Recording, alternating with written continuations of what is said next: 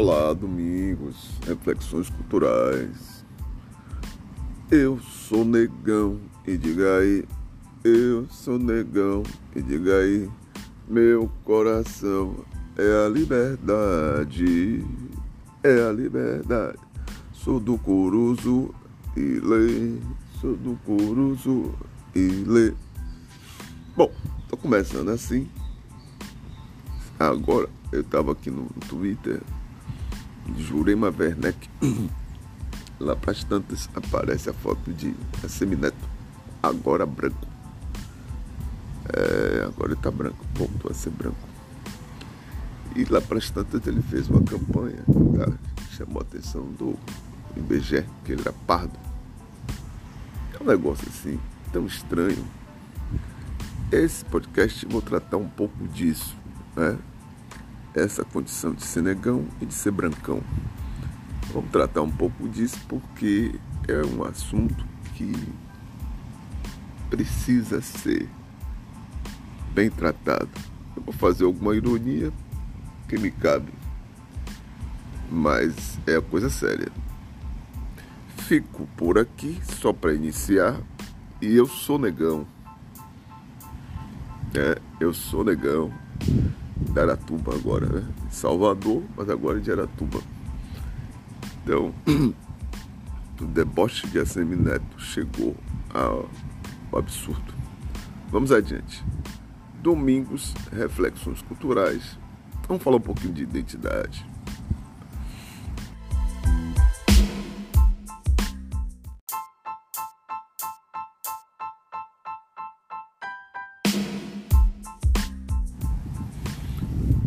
Olá, domingos, retomando aqui.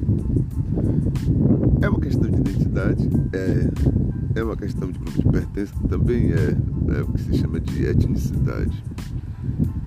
A Semineto não é bobo, é inteligente. Ou, de um lado, ele quis se aproximar de um eleitorado que está crescendo, né?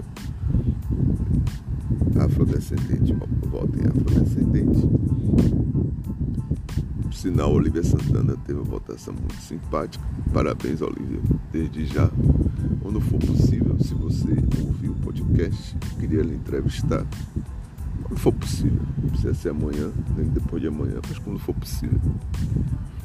Mas voltando a Semineta, ele tirou proveito de uma coisa que foi indevida, foi a impressão que deu.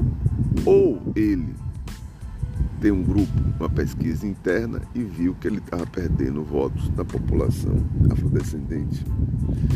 E lá para as tantas ele tomou lá um banho de sol artificial e tornou-se, segundo ele, pardo. E do outro lado também há uma verba específica para afrodescendentes.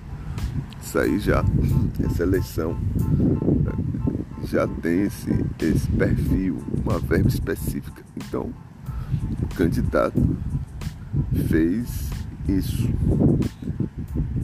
Tomou banho de sol aí, artificial, tornou-se afrodescendente por algumas semanas e disse que ele era pardo e o IBGE estava equivocado. Do outro lado, pós-eleição, a Folha de São Paulo botou uma cacetada de, de candidatos que ganharam a eleição sob essa perspectiva. Né?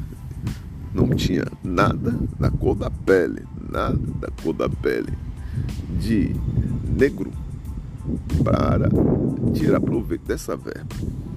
Então não foi só, somente só a Semineto que fez, usou desse, desse subterfúgio para receber um dinheiro que não cabia a ele. Ele não foi, ele não foi o primeiro nem o único. Ao contrário, muita gente fez, fez uso dessa articulação interna do partido para receber um dinheiro que não malandragem.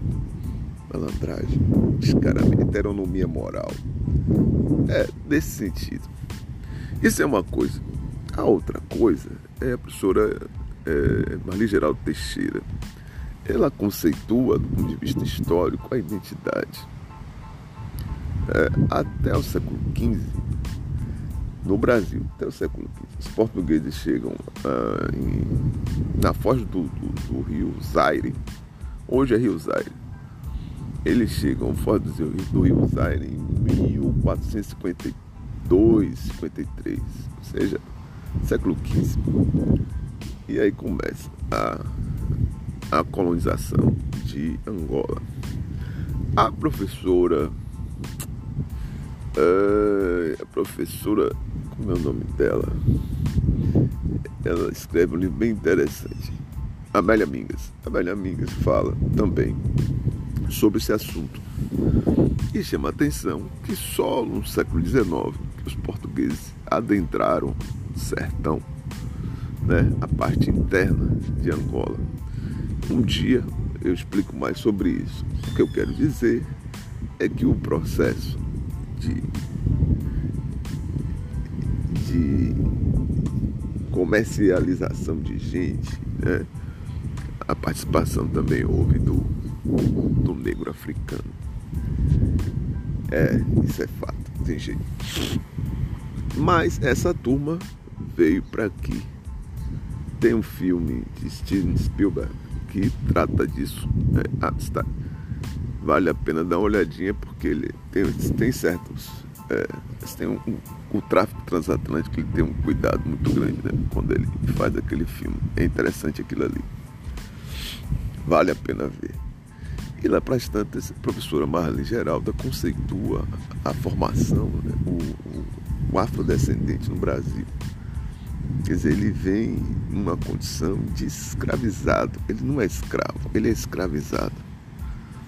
As palavras, elas têm um, um sentido específico, escravizado.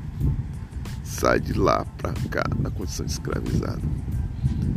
Então, ser afrodescendente de uma forma muito expressiva é vir para o Brasil na condição de escravizado. Isso é muito sério para um político debochar dessa, desse negócio, tomar banho de, de é deboche. É, é deboche, para não usar outros adjetivos né, que ele merece ouvir. É debochado, é uma coisa debochada. Que toda essa turma daqui é, veio né, e dire, direto ou indiretamente condição de, de escravizado. Não veio escravo, escravizado. Não nasceu escravo, foi escravizado. E isso é a primeira questão que ela, melhor, é a primeira questão que ela lança no Brasil, né? A condição da vinda do, do, do negro africano na condição de escravizado. Até, até 1888, 89, que venha tal lei áurea e tal, que venha liberdade. Isso não significou, aí é que está. Chegou, mas não significou. Aí ela trata mais desse assunto. Mas aonde eu quero chegar é essa, esse absurdo que a CM Neto, a CM Neto fez. E agora voltou a ser branco. É, quer dizer, ele, exato, ele tomou a posição de ser de ser branco, enquanto eu era do interesse dele, e de ser negro também. Não é uma, não é uma identidade móvel, como, como Stuart Hall fala. Não, não é isso, não é identidade móvel. É um descaramento mesmo. É uma, sabe, com, com uma coisa assim, uma, uma canalice, né, da tamanha. E lá para as tantas ele chama a atenção disso. Então, é, Jerônimo, voltando agora, eu sou negão. Jerônimo tem o maior cuidado né, de chamar a atenção dessa, dessa, desse momento. Acho que uma das melhores músicas do Carnaval da Bahia é esse Eu Sou Negão, que é a marcação de identidade cultural. Exato, aquela, essa música que ele, ele fala de uma série de, de contextos, né? De, passa um trio elétrico poderosíssimo e o, e o, o trio do, do bloco é, não é essa coisa toda. Melhorou, mas não era essa coisa toda. Não era. Não era mesmo. Eu, eu andava pelo carnaval e via trio com som muito bem, bem arrumado. E o bloco afro era um som e uma batucada. Batucada mesmo. Era de percussiva. E à medida do tempo, né? Foi melhorando. Mas a princípio, coisa mais assim, mais arrumada, assim, mais ajeitada, mas não era sofisticada. Não era. O adjetivo sofisticação só apareceu depois, mas o, o, o trio não. O trio cuidava disso. Trio elétrico era sofisticado. Aliás, sempre, sempre procurou sofisticar a parte do som, a qualidade do som. Chegou um momento que você estava em casa, ouvia o trio, parecia, sei lá, um disco, um rádio, uma, sabe? De casa, você ouvindo o trio. Tocar na rua, em casa, você ouvia a qualidade do som absurda. Então era, é, sempre foi abaixo, foi sempre foi inferior no sentido da qualidade. Agora não foi inferior e nunca será do ponto de vista da expressão da cultura baiana. Nunca será. É ali a marcação de identidade que Jerônimo deixa bem claro.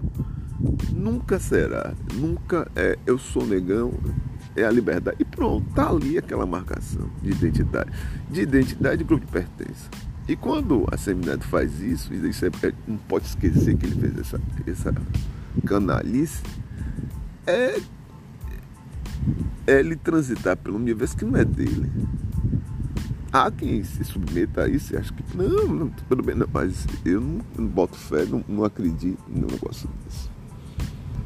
É, participar, uma coisa é querer o voto, outra coisa é dizer que faz parte daquilo. É, não faz numa onda de ganhar o dinheiro. Isso não faz. Fico por aqui, domingos.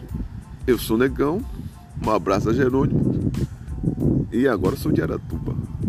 Tudo de bom para vocês. Segunda-feira, são 5h34. Bom dia.